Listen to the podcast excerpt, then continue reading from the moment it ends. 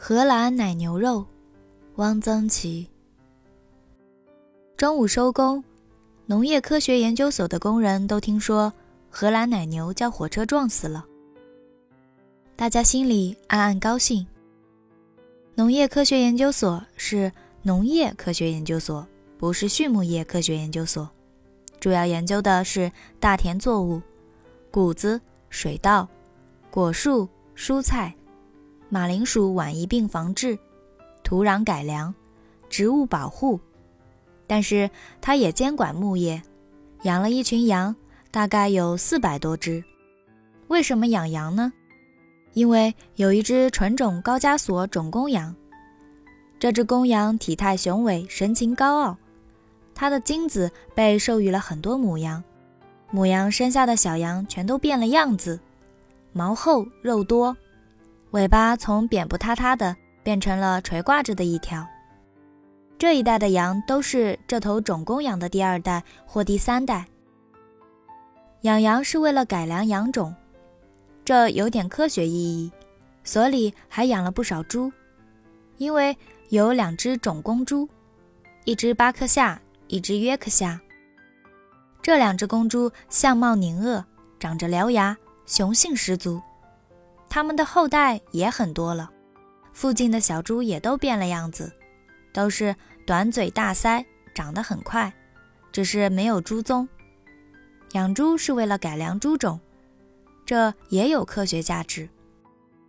为什么要弄来一头荷兰奶牛呢？谁也不明白。是为了改良牛种，它是母牛，没有精子，为了挤奶。挤了奶拿到堡里去卖。这里的农民没有喝牛奶的习惯，而且中国农民的生活水平距离喝牛奶还差得很远。为了改善所里职工生活，也不像。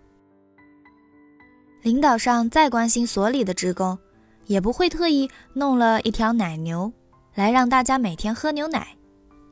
这牛是所里从研究经费里拿出钱来买的呢。还是农业局拨到这里喂养的呢？工人们都不清楚，只听说牛是进口的，要花很多钱。花了多少钱呢？不打听，打听这个干啥？没用。大家起初对这头奶牛很稀罕，很多工人还没见过这种白地黑斑、粉红肚皮的牲口。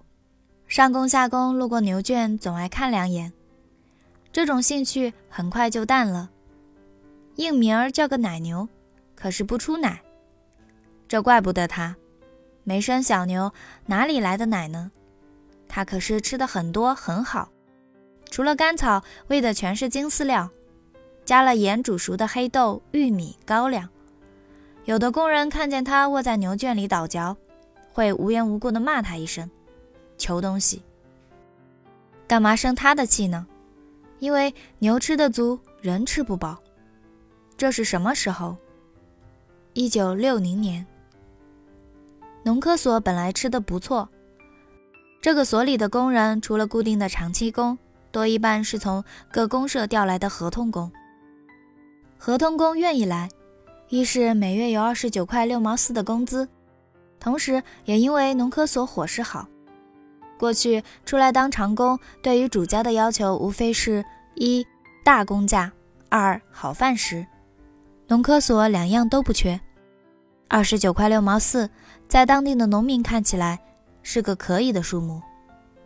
所里有自己的菜地、自己的猪、自己的羊、自己的粉坊、自己的酒厂，不但伙食好，也便宜。主食通常都是白面、油面，食堂里每天供应两个菜：假菜和乙菜。假菜是肉菜，猪肉炖粉条子。山药、西葫芦炖羊肉，乙菜是熬大白菜，炒疙瘩白，油不少。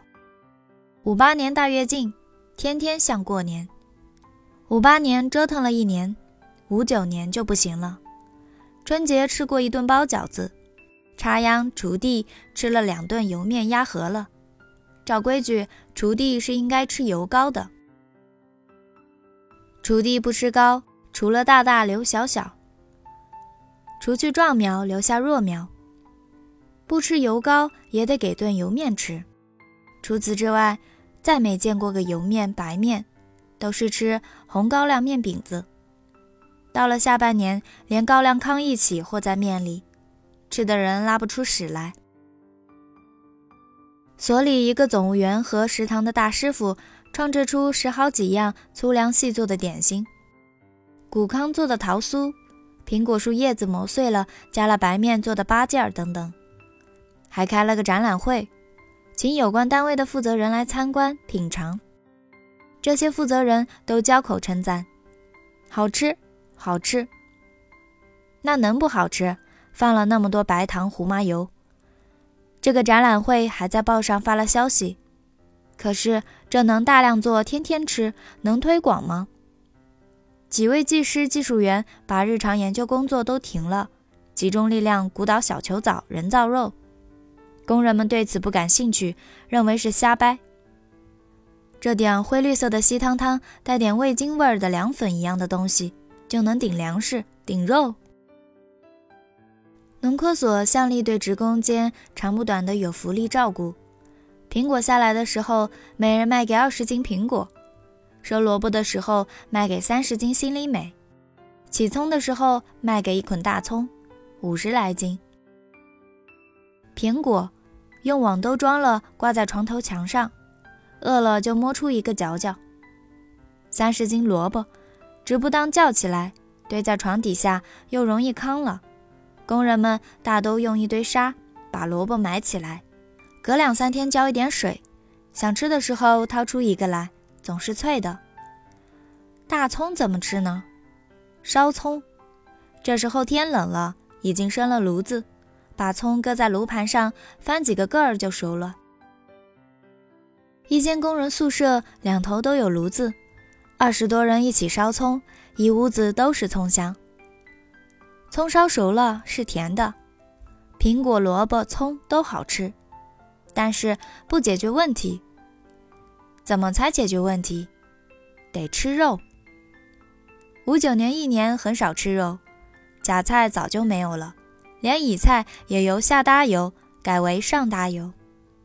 白水熬白菜，菜熟了舀一勺油浇在上面。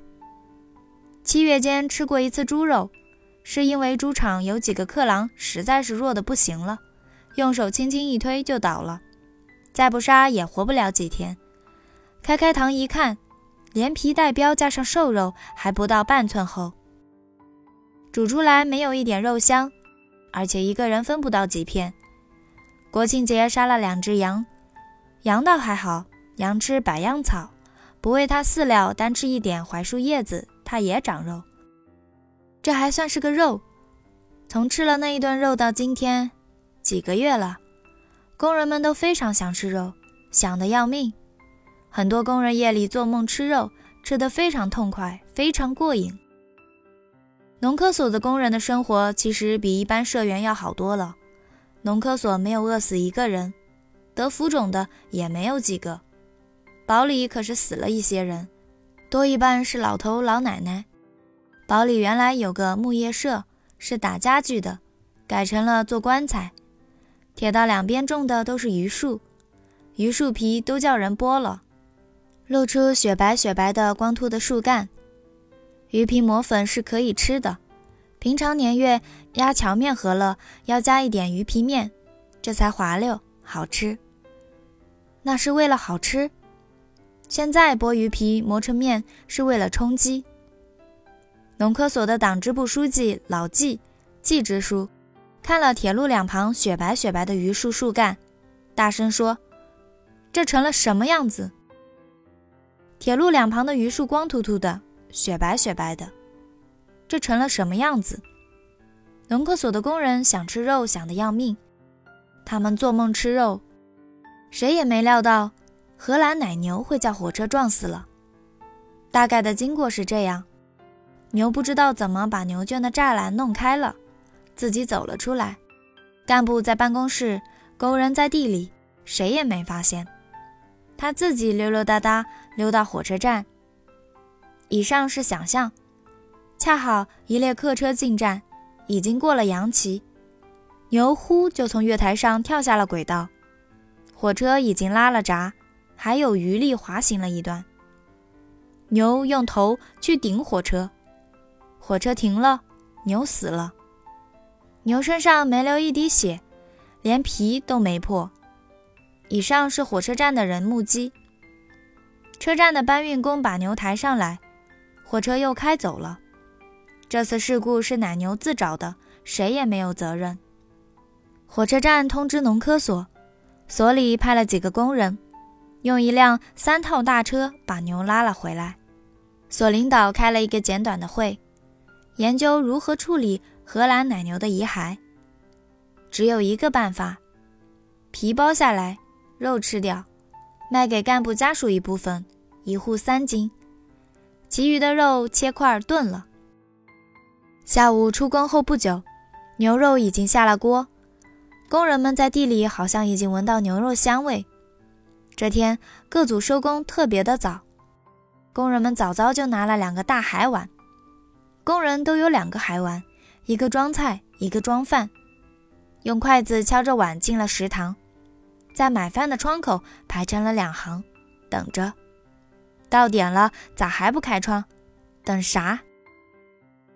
等季支书。季支书要来对大家进行教育。季支书来了，讲话。略位。荷兰奶牛被火车撞死了，你们有人很高兴，这是什么思想？这是国家财产多大的损失？你们知道这头奶牛是多少钱买的吗？有个叫王权的工人有个毛病，喜欢在领导讲话时插嘴。王权说：“知不道，知不道你就知道个吃。你知道这牛肉按成本得多少钱一斤？一碗炖牛肉要是按成本收费，得多少钱一碗？”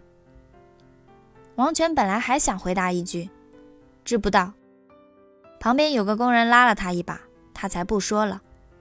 季支书接着批评了工人的劳动态度，下了地，先坐在地头抽烟，等抽够了烟，半个小时过去了，这才拿起铁锹动弹。